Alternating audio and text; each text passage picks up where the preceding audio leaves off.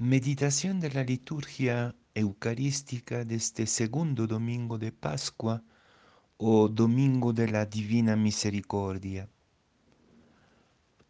La primera lectura de los Hechos de los Apóstoles, capítulo 5, versículos 12 a 16. La segunda lectura del Apocalipsis, capítulo primero, versículos 9 a 11a, 12 y 13 y 17 a 19. Y el Evangelio es de San Juan, capítulo 20, versículos 19 a 31. Al atardecer de aquel día, el primero de la semana, estaban los discípulos en una casa con las puertas cerradas por miedo a los judíos. Y en eso entró Jesús, se puso en medio y les dijo, paz a ustedes. Y diciendo esto, les enseñó las manos y el costado. Y los discípulos se llenaron de alegría al ver al Señor Jesús. Jesús repitió, paz a ustedes. Como el Padre me ha enviado, así también los envío yo. Y dicho esto, sopló sobre ellos y les dijo, reciban el Espíritu Santo. A quienes les perdonen los pecados, les quedan perdonados. A quienes se los retengan, les quedan retenidos.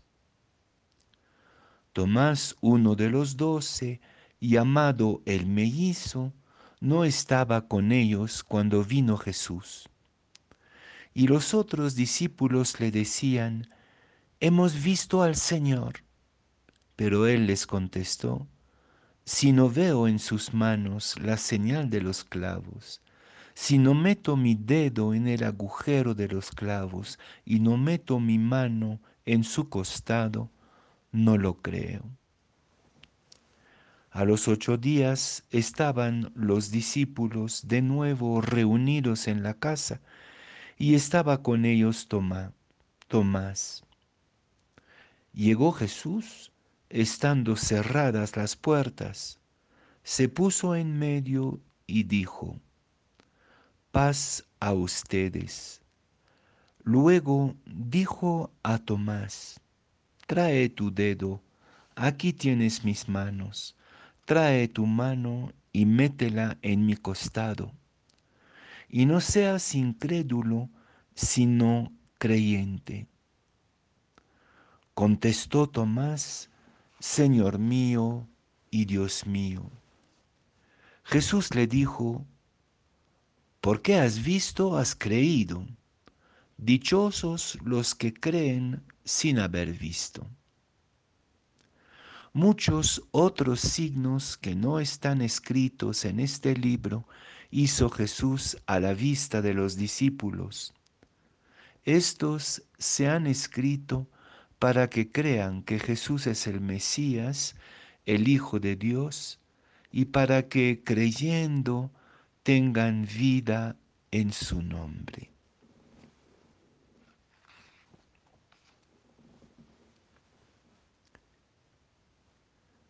Podríamos llamar este domingo la Pascua en marcha, la resurrección en camino. Ya no se trata solamente ni primero de la alegría sorprendente de la resurrección de Jesús, de un acontecimiento misterioso, de carácter místico, sino más bien de la traducción de esta experiencia de fe de la comunidad en la práctica diaria, en el caminar comunitario.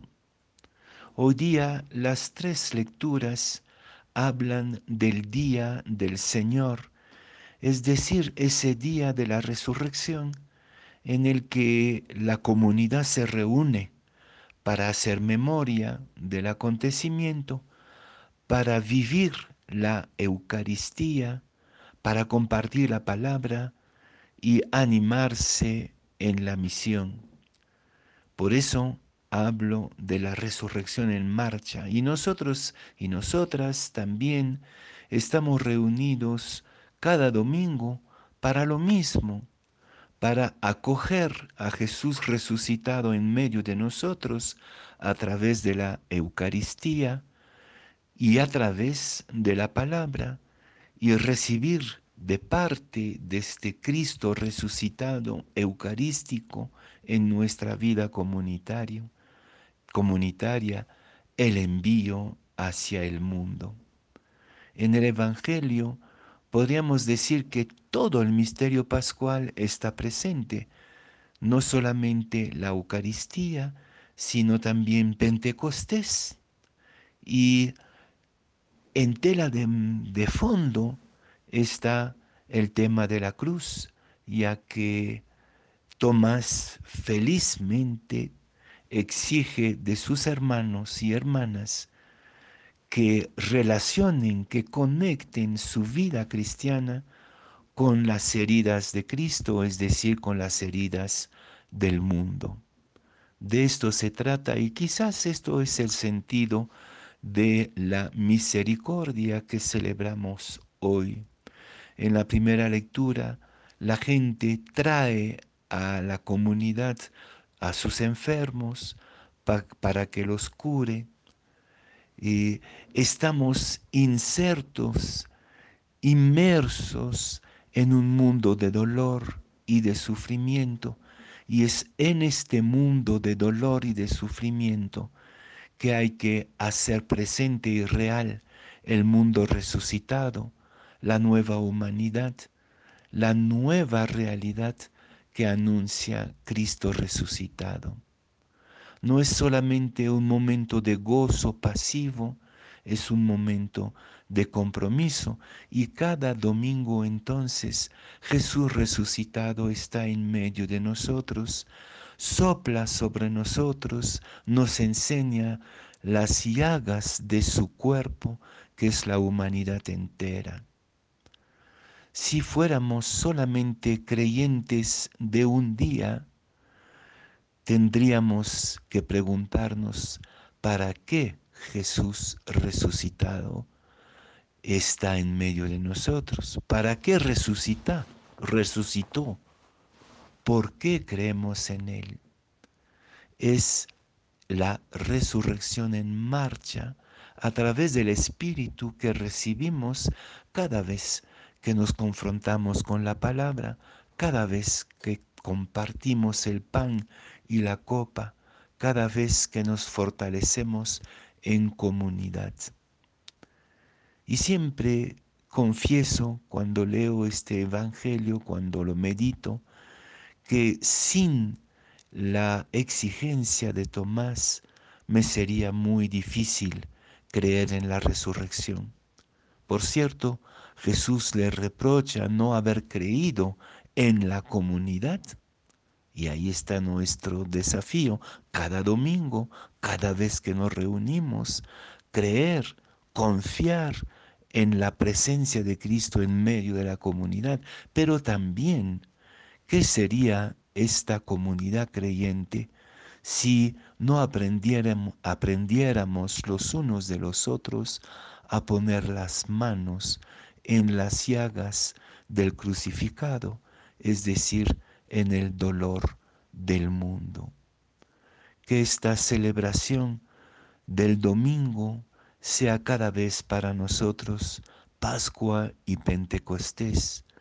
Que cada vez que partimos el pan y compartimos la palabra, se haga presente el crucificado resucitado en este mundo crucificado y que estamos llamados a resucitar.